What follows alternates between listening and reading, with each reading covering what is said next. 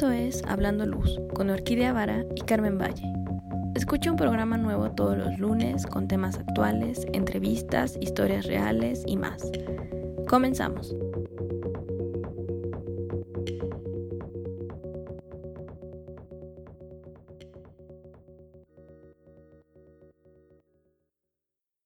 Muy buenos días, Carmen, ¿cómo estás? Hola Orquídea, ¿cómo estás? Buenos días. Bienvenidos a todos en este nuevo episodio de Hablando Luz. ¿A ti qué tal? ¿Cómo te va esta semana? Ay, súper. Muy bien, ya sabes, se acerca Navidad, diciembre, todo frío, aunque en realidad no hay nada de frío aquí en la ciudad. Y bueno, feliz, feliz siempre de tener invitados. Sí, sí, sí. Oye, pues por fin ya se nos hizo. Ahora sí tenemos a un invitado que desde cuando ya lo teníamos agendado aquí en el calendario de nuestros programas y justo hoy tenemos el gusto de tenerlo aquí con nosotras. Sí, pues bueno, el tema de hoy es el light art y entonces tenemos a un light artist de aquí de, de México. Nació en la ciudad de Cuernavaca, Morelos y es un artista visual que trabaja principalmente con la luz. Estudió física, historia del arte, música y audio y ha trabajado como compositor, ingeniero de audio y programador de sistemas digitales de iluminación. La mayor parte de su vida eh, ha sido de autoaprendizaje y ha creado y colaborado en el arte y en la arquitectura en proyectos en México, Estados Unidos y Latinoamérica. Actualmente vive en, la Ciudad de México, aunque realmente lo puedes encontrar creo que en casi cualquier estado de la República, eh, porque se la pasa viajando. Pero bueno, aquí tiene su estudio y colabora con Coco Lab, que ya los hemos tenido, y con Mayan Warrior como un lighting designer. Y él es Paulo Montiel. Hola, Paulo, ¿cómo estás? Hola, ¿qué tal? ¿Cómo estás? Bien, gracias. Gracias por invitarme. Que nos cuentes, que nos cuentes todo este tema que, que seguramente es tu pasión, el tema de la luz, que pues no sé, te mueve, te emociona? ¿Cómo es que empezaste y por qué esa relación con la luz? Cuando tenía que decidir qué carrera estudiar y un consejo que me dieron, que era que no me preocupara eh, de qué iba a vivir eh, una vez que terminara mi carrera, ni cómo iba a hacer dinero de esa carrera, sino que me enfocara en escoger algo que realmente tuviera genuino interés por aprender para que realmente lo aprovechara en lugar de escoger una carrera que era tal vez la adecuada porque me iba a ir bien o económicamente. Estuve pensando mucho qué era lo que realmente yo quería aprender, sin enfocarme en cómo iba a vivir de eso.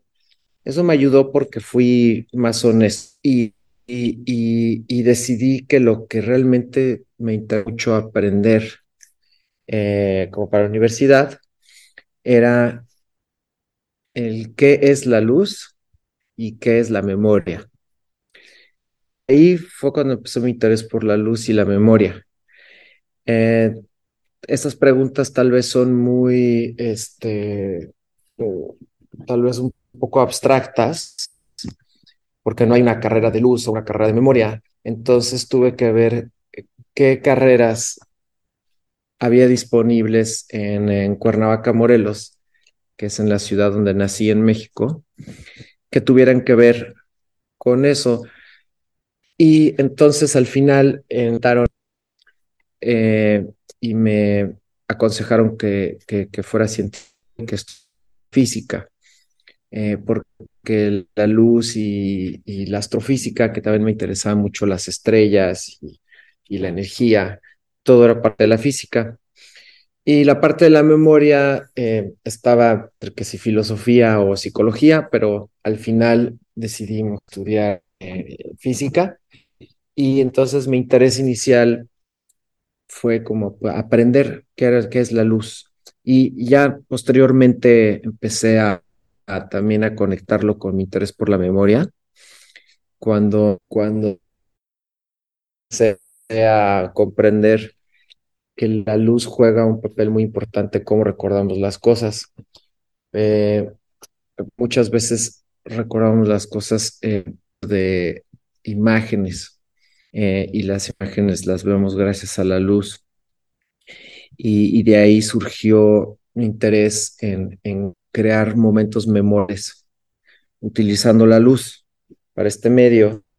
Y, también la memoria eh, tiene que ver ah, lo, mi interés en, en estimar reflexión, cómo podemos encontrar un balance la naturaleza y la tecnología.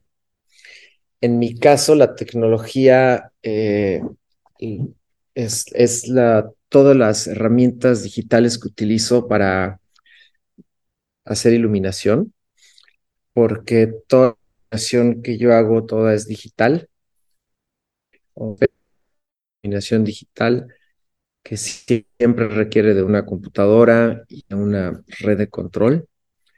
Eh, trabajo mucho con láseres, eh, con LEDs Pixel y, fabrico muchas cosas a la medida. Pero el más recurrente que es más importante de recordar y que tiene que ver con la memoria es que no nos olvidemos que la tecnología viene de la naturaleza.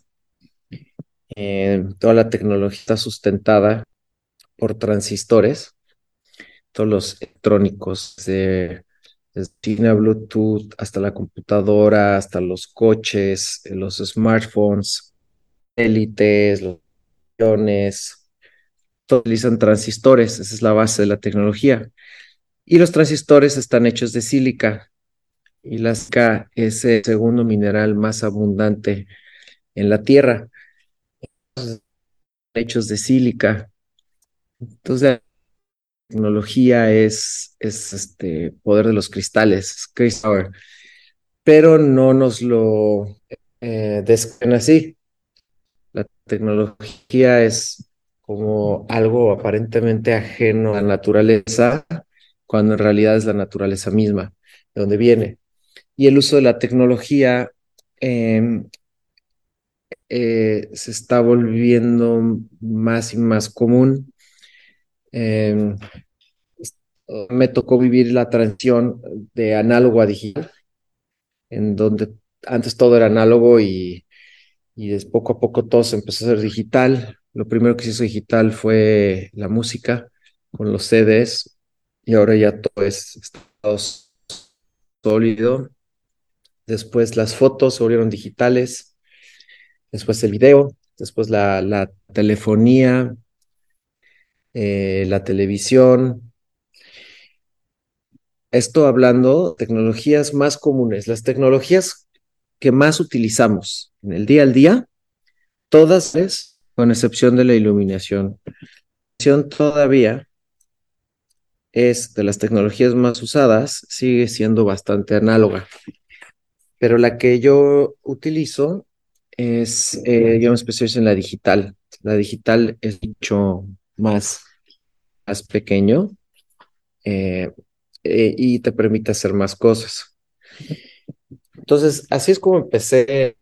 Primero fue como científico, aprendí muchas cosas de es la luz, este, en la parte física, la velocidad de la luz, después también está toda la parte que la luz da vida, y como del lado científico, todo lo increíble e importante que es la luz que venimos de las estrellas. Eh, me cambié de carrera final, ya que aprendí todo lo que tenía que aprender. Y me pasé a estudiar arte, historia del arte. Y ahí descubrí otra forma, eh, la luz de una forma estética, eh, el uso del color, conceptos como contraste, volumen, este, profundidad de campo, eh, que, el arte utiliza muchísimo la luz em, para crear eh, emociones, para representar situaciones. Al final del día son, son como memorias. El arte utiliza la luz para crear recuerdos eh, expresados de diferentes formas. O sea, en la pintura al final del día es, es, una, es una situación en donde la luz es lo que eh, prevalece. Tal vez hay, también hay arte abstracto donde nada más ves un cuadro todo negro, pero aún así también es la, la ausencia de la luz de lo que estamos hablando. Y esto me dio una sensibilidad de estudiar arte después de, física, una sensibilidad eh, para entender la contraparte científica de lo que la luz es y puede ser. Después de eso me interesó más la música y me... pues, nada más, entonces, perdón, perdón por interrumpirte, pero entonces digamos que primero descubriste como la, la belleza de la luz en, en plano material como objeto de estudio y después dijiste, ah, ahora que ya la puedo, ya es tangible de cierta forma, ya la puedo utilizar y ya puedo entender cómo está en este otro plano que no se ve tan como tan cuadrado. O sea, sí te, por eso te sirvió estar en diferentes disciplinas. Sí, y en ese entonces todo en realidad era teórico. O sea, yo no trabajaba con la luz, solo estaba aprendiendo. Aprendí el lado científico y aprendí el lado este, artístico, sensible pero no tenía ningún interés uh, real yo de hacer arte porque yo pensé que ser artista, ser pintor, ser escultor, y, eso no, no me interesaba, no me llamaba la atención, pero sí quería aprender. Pero después de eso eh, fue cuando me di cuenta que me interesaba más era hacer música y, y entonces toda etapa en donde aprendí eh, electricidad, aprendí sobre equipos eh, eh, más em, sofisticados que se utilizan para, para audio y para música. Empecé a trabajar de ingeniero de audio en un estudio de Pro Audio. Y, y empecé a dedicar a hacer cosas con música, componía música para danza contemporánea, para este, cortometrajes. Tenía unos grupos de rock y de tambores africanos, y, se me olvidó la luz eh, por, por unos cinco años.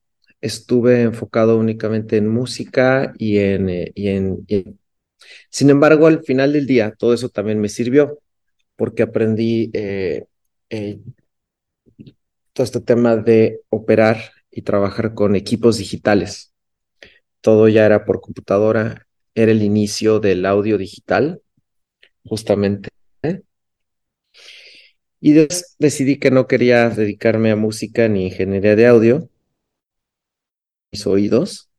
Eh, y fue cuando redescubrí la edición o la luz, cuando vi por primera vez eh, el, el primer, uno de los primeros modelos de una luminaria de LEDs RGB. Esto fue como hace 22 años y como en el 2000. Y en ese entonces nadie sabíamos que era un LED. Sin embargo, las combinaciones de colores que pared cuando como cambiaba de colores eh, esa luminaria que era los Kinetics que acababan de patentar el primer sistema de modulación de pulsos para la mezcla de colores con LEDs RGB, porque fue el inicio de la comercialización de los primeros LEDs azules de alta potencia. Y los LEDs azules de alta potencia ya fue posible considerar utilizar los LEDs para iluminar porque anterior a eso los LEDs solo se utilizaban como indicadores, así como cuando prendes la tele y está el foquito prendido ahí de que está prendida. Antes los LEDs solo eran poquitos rojos o verdes. Y cuando sacaron el LED azul de alta potencia, eh, Color Kinetic hicieron la patente de para hacer la mezcla de colores con modulación de pulsos, que esa es, es una mezcla que es totalmente tal, ya no es eh, con con variaciones de carga eléctrica. Y empecé a trabajar programando luces en, para proyectos permanentes arquitectónicos. Y fue hasta dos años después de ya estar trabajando de lleno como programador de iluminación que, me, que recordé que inicialmente lo que siempre quise aprender y trabajar no, no, no fui consciente de que ya estaba metidísimo en la programación de sistemas digitales, que, que volvió a regresar este interés y a la fecha sigo este, trabajando con iluminación y ahora estoy incorporando todas las otras cosas que aprendí. Ahora ya descubrí que puedo hacer arte con luz y fue cuando empecé a hacer eh, light art. También eh, la sincronización de música con luz, lo que había aprendido de ingeniería de audio, ahora ya lo estoy incorporando, mi trabajo.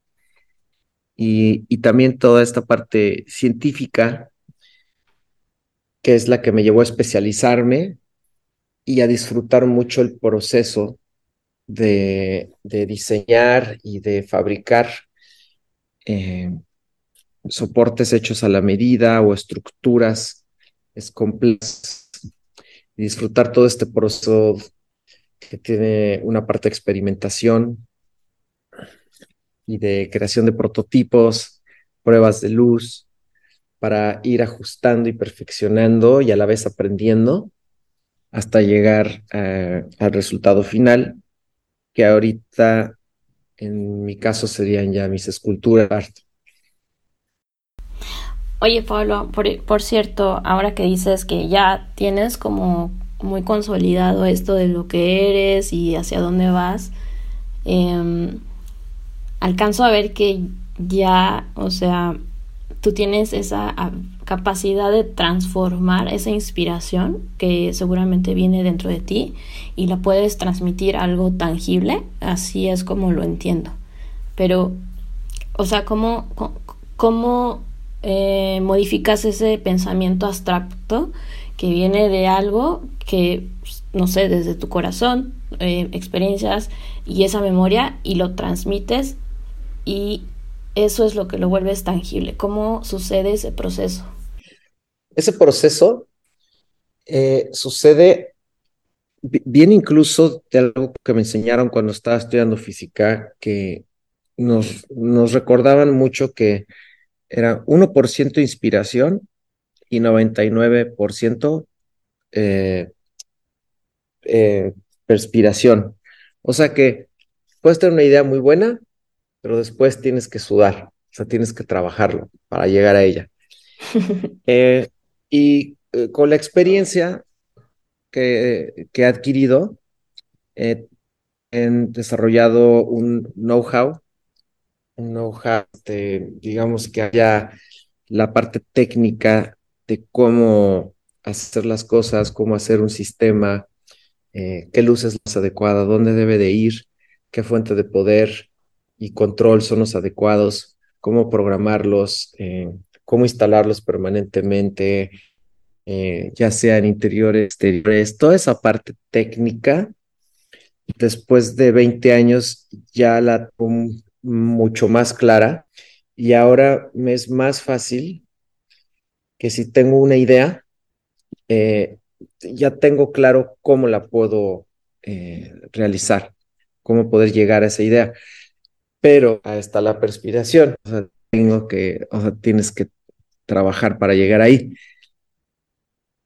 Entonces, ahora lo que más me interesa ahorita es hacer cosas nuevas que nadie haya visto.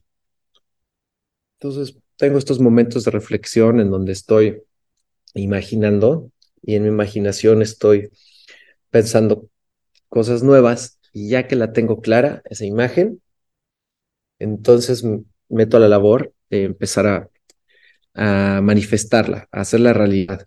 Y ahí empieza parte del, conocimiento técnico que tengo, en donde ya eh, empiezo a hacer pruebas muchas, muchas, muchas pruebas, prototipos, este, hasta que va cobrando forma poco a poco, hasta ya tener el prototipo final y de ahí ya poder hacer la fabricación de, de lo que va a ser el producto final.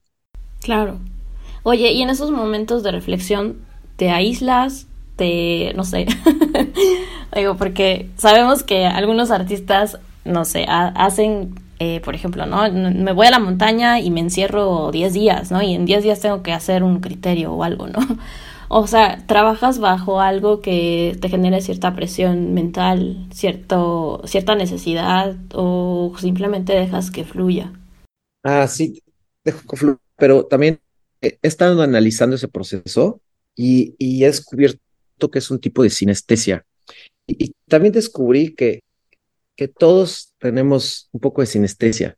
Sinestesia es un tema muy interesante que no, primero me lo describían, quiere decir que cuando escuchabas un sonido, veías un color y que hay personas que cuando escuchan algunos sonidos en particular, ven colores. Mm. Eh, interesante, pero pensaba que yo no lo tenía, pero después entendí diferentes tipos de sinestesia y incluso estar imaginando algo eh, es, es, es, un tipo de, de sinestesia. Entonces, eh, lo que hago es como que estoy tranquilo y, conecto con una parte de en donde imaginación, estoy viendo imágenes y las estoy ahí como configurando y transformando. Y hasta que llego una que, con, que, que esa está bien. Y entonces ya lo que hago es que la retengo y ahí luego, luego, como si fuera una semillita, empiezo a echarle agua, que empieza, que, empieza a crecer y que salga de la tierra. Y, y en ese momento ya empiezo a, a tener una idea más clara de, de cómo comunicarla. Y bueno, supongo que todo lo que has estado viendo, estudiando y demás, te facilita todo este proceso. O sea, no tienes que estar como reinvestigando qué hacer, sino que dices, ah, súper, esto que ya se me ocurrió lo puedo hacer de esta forma. O tal vez te sirve para pensar en cosas nuevas, como vincular todo tu conocimiento, crear nuevos vínculos para que crees nuevos objetos. Sí, ahora, ahora con mi artist statement, que tiene que ver con aumentar un balance en la tecnología de la naturaleza, ahora me enfoco en temáticas que estén conectadas con la naturaleza. Y, justamente para darle este valor a la naturaleza y, y que se vuelva una experiencia memorálgica. Entonces, ¿cómo hacer eso?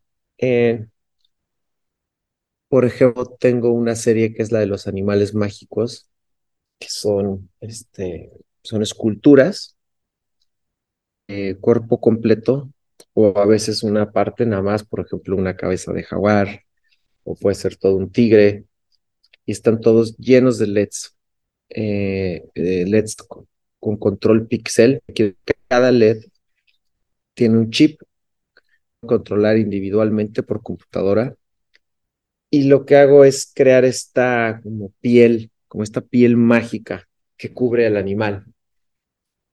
Y, es como un manto, un manto de luz, está moviendo eh, de forma abstracta con patrones geométricos.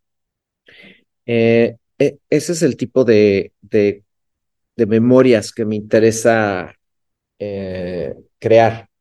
Que cuando alguien vea este tigre mágico, se quede en su memoria y genere una memoria pero se trata de regresarle su importancia, en este caso, por, a los animales, por ejemplo. Y fue por eso también hice un cerdito, por ejemplo.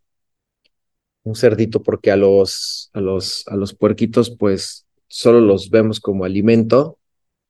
y, y mi idea era como mostrar que no solamente eh, nos los están hechos para que nos los comamos, sino que también puede su belleza. Eh, de igual forma, empecé a hacer también las frutas mágicas y mi idea es hacer todo el, el, reino mágico, en donde también quiero hacer humanos y, y, plantas y, y cristales para darles a todos su lugar y utilizar la luz para cubrirlos con un manto pero que en realidad es una comunión entre la tecnología y la naturaleza. Oye, está súper padre, Pablo. Sí. Mencionas patrones geométricos. ¿Qué tanto influye la geometría en todas tus creaciones? Ah, mi estilo, eh, después de muchos años de estarlo desarrollando, me di cuenta que lo más cercano para describirlo serían abstracciones geométricas con luz.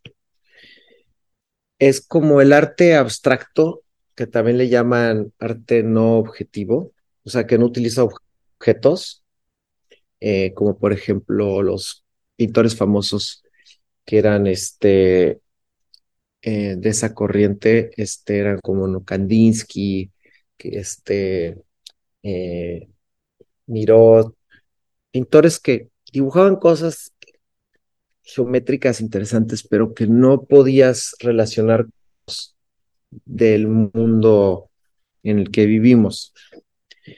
En, en, en, las programaciones que yo hago es algo similar.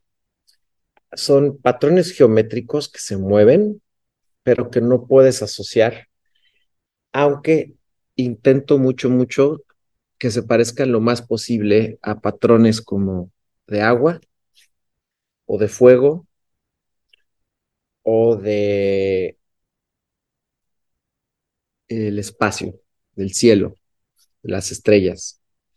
Entonces, la, las, mis programaciones a veces se ven un poco cósmicas, a veces parece que es como agua moviéndose, o a veces se ve como fuego, eh, pero en realidad es una representación eh, abstracta de ello, inspirado en eso. ¿Por qué? Porque los ritmos naturales me interesan mucho. Entonces, cuando programo, estoy muy al pendiente del ritmo de la programación. Y eso seguramente viene de eh, mis antecedentes musicales, en donde al final del día es como estar haciendo una canción. Una de las partes más importantes de mi trabajo es cómo programo las luces. La programación de la iluminación es, la es lo último que hago. En, el proceso de, crear light art, eh, primero tengo idea, como las que platicábamos anteriormente, que viene de un tipo de sinestesia en donde solamente estoy viendo, se van a ver los, los colores y las imágenes y la forma aproximada. Después de eso, me pongo a la labor de hacer dibujos e incluso a veces son renders y si no me voy directo en AutoCAD en ya empezar a, ponerle dimensiones y, definir la forma. Después de eso paso al proceso de fabricación, en donde empiezo a hacer maquetes o prototipos en escala pequeña para entenderlo mejor eh, y seleccionar los materiales y los acabados. Una vez que ya está fabricado lo que yo llamo el soporte de las luces, entonces es cuando ya le pongo las luces.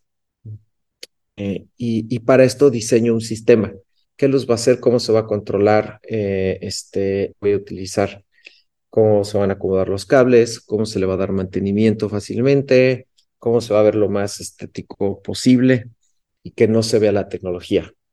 O sea, que no veas ahí los, los cables y, los controles eh, para poderlo hacer aún más mágico. Ya que está todo instalado, las luces en el soporte, ya lo último es la parte de la programación de las luces, que esa es la, para mí la parte más importante. Todo lo demás es, es, es, es importante, pero para que la programación se vea bien. Y en la programación, eh, son varios factores eh, importantes para mí. Eh, uno de los más importantes es el ritmo que tiene eh, la programación. Esto viene de mi, mis antecedentes musicales, en donde todo tiene que tener un ritmo, tiene que tener una armonía y es como si fuera una canción.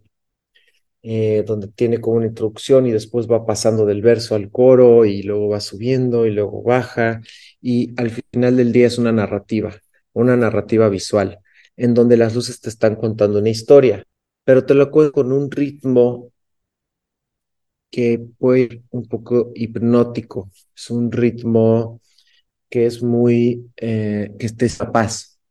esto es muy importante para mí, llegar a un ritmo en donde sientes una paz y una tranquilidad que te ayuda, calles tu diálogo interno y por un momento estés en un estado pura contemplación.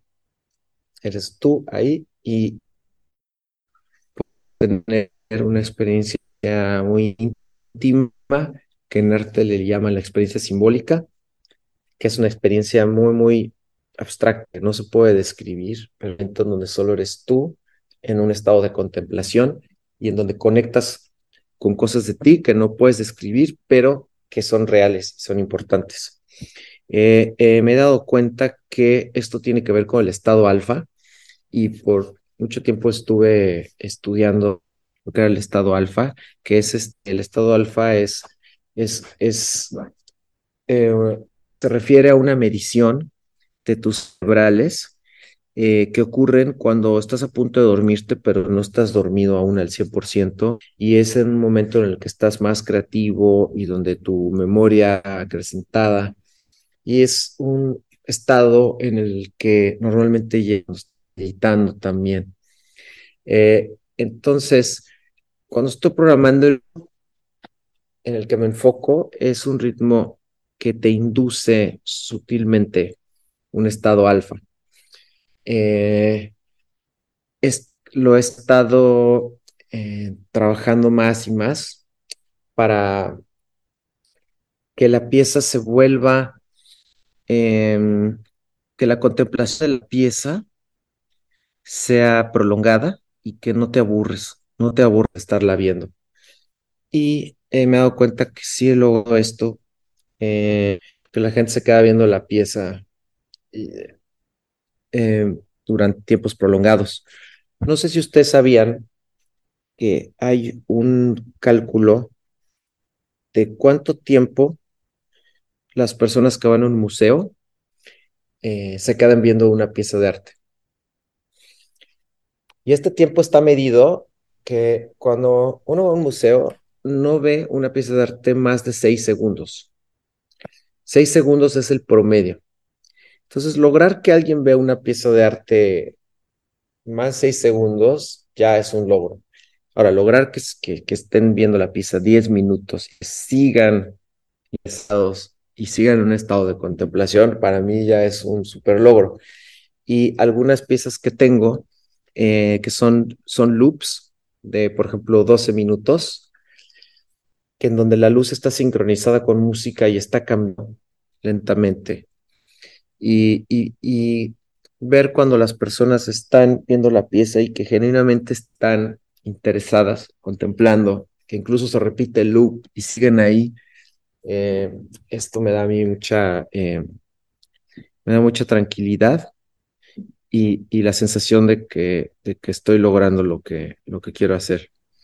Sí, seguro. O sea, alcanzo a ver también, Pablo, que Mm, ya tienes una combinación de todos los sentidos, visuales, el auditivo, justamente, ¿crees que logres también captar la atención del sentido del gusto a través de una pieza de luz? Pues al, sí, al final del día eh, me encantaría poder integrar todo. Es como, ¿a qué sabe la pieza de Pablo Montiel? Tengo un cuadernito en donde apunto piezas que quiero hacer en un futuro, que, cuando tengo una idea, con las que hablábamos anteriormente, a veces no, no puedo hacer la pieza inmediatamente, pero las apunto en un cuadernito. Y una de las piezas que quiero hacer justamente es inspirada en el concepto de las ceremonias de inciensos, en donde quiero mostrar las correspondencias que hay entre los aromas entre las gemas y cristales, entre los sonidos y los colores. Eh, porque tienen una relación. Hay ciertos aromas que están relacionados con un color, que están relacionados con una frecuencia y que están relacionados con alguna piedra o gema. Y, mi idea es hacer una, una pieza que, en donde un incienso y lo que dura ese incienso, hay una programación y sonidos que van en torno a ese. Por ejemplo, empieza todo con rojo y entonces son, es una frecuencia que tiene color rojo, tal vez haya como unos tambores, también esta parte em, eh, psicológica de lo que representa el color rojo. Y cuando es incienso, entra otra persona, eh, que de hecho estas personas están con una vestimenta que tiene que ver con el color y la, la emoción que se quiere transmitir. Y son, este, son performance artists que este, danza, pero como tal, y, y, ellos están llevando la ceremonia de incienso, pero tú lo que estás viendo es una pieza al centro que tiene agua y tiene este, varios eh, niveles de contenedores en donde están estas piedras y en donde que están resaltando estas piedras específicas sincronizadas con el sonido. Cuando, cuando cuento una pieza, como ahorita, este, yo, yo en mi mente la tengo clarísima toda, pero obviamente la expreso con palabras y tal vez no se entienda ni de qué estoy hablando. Pero justamente esa es la parte en donde eh, en donde este interés por hacer cosas nuevas eh, entra y en donde cuando esa pieza la tenga lista se las voy a enseñar y los voy a invitar a que vayan. Súper, muchísimas gracias. Nos encantaría muchísimo ver tus piezas en vivo, ver todo el proceso, o bueno, si no el proceso que nos lo explicaras, ¿no? Ya teniendo la pieza como más tangible adelante. Pero bueno, si alguien quisiera incursionar en este mundo de light art, ¿qué le dirías? O sea, ¿recomendarías que siguieran un camino como el tuyo? ¿O, qué es lo que ahora, después de tanto tiempo de estar en esto, tú le podrías recomendar a las nuevas generaciones? Ah, mi recomendación es eh, que primero eh, o trabajen o se involucren con las con los temas que más les interesa aprender en ese momento. Eh, en, en, en el light art que yo hago, combino diferentes disciplinas. Hay una parte científica, hay una parte musical, hay una parte tecnológica, hay una parte artística y, y también hay una parte psicológica. Y, y me ha tomado eh, tiempo aprender individualmente todas estas eh, disciplinas para llegar al punto en donde ya las puedo combinar y las entiendo, las comprendo mejor, a tal punto que ya tengo claro cómo las puedo juntar. pero es recurrente que cuando estoy haciendo un proyecto se acercan a mí ingenieros este, o, personas con las que estamos trabajando y, me preguntan, ¿qué, ¿qué, es lo que puedo estudiar para que mi hijo estudie esto? O, cómo le hago para aprender hacer lo que tú haces.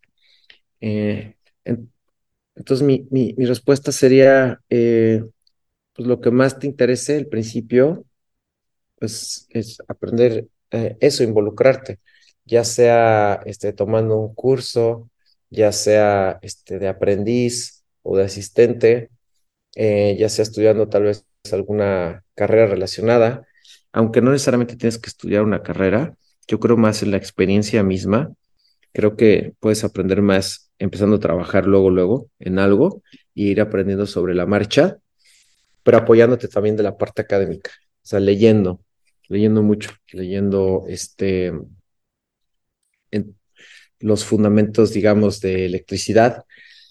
Ok, en Light Art sí puedo enumerar una lista de cosas que serían importantes aprender. Una cosa muy importante sería aprender de electricidad, eh, aprender cómo cómo hacer un, circuito eléctrico, este, cómo aterrizarlo con tierra física, poner protecciones, cómo se deben de, especificar los diámetros de los cables, cómo se deben de hacer las cajas de conexión en los registros, este, las, tener las diferencias de los tipos de cables, las impedancias, este, toda esta parte eléctrica sería un, algo, un must, algo importante. La segunda sería la parte de sistemas. Para hacer arte digital hay que aprender de sistemas. Eh, sistemas me refiero a sistemas, todo lo que tiene que ver con redes, redes y sistemas. Este, desde switches, Ethernet, este, aprender a ponchar un cable este, de, de red, este, entender cómo se configura una red, las IPs en la computadora. Ese sería el segundo paso.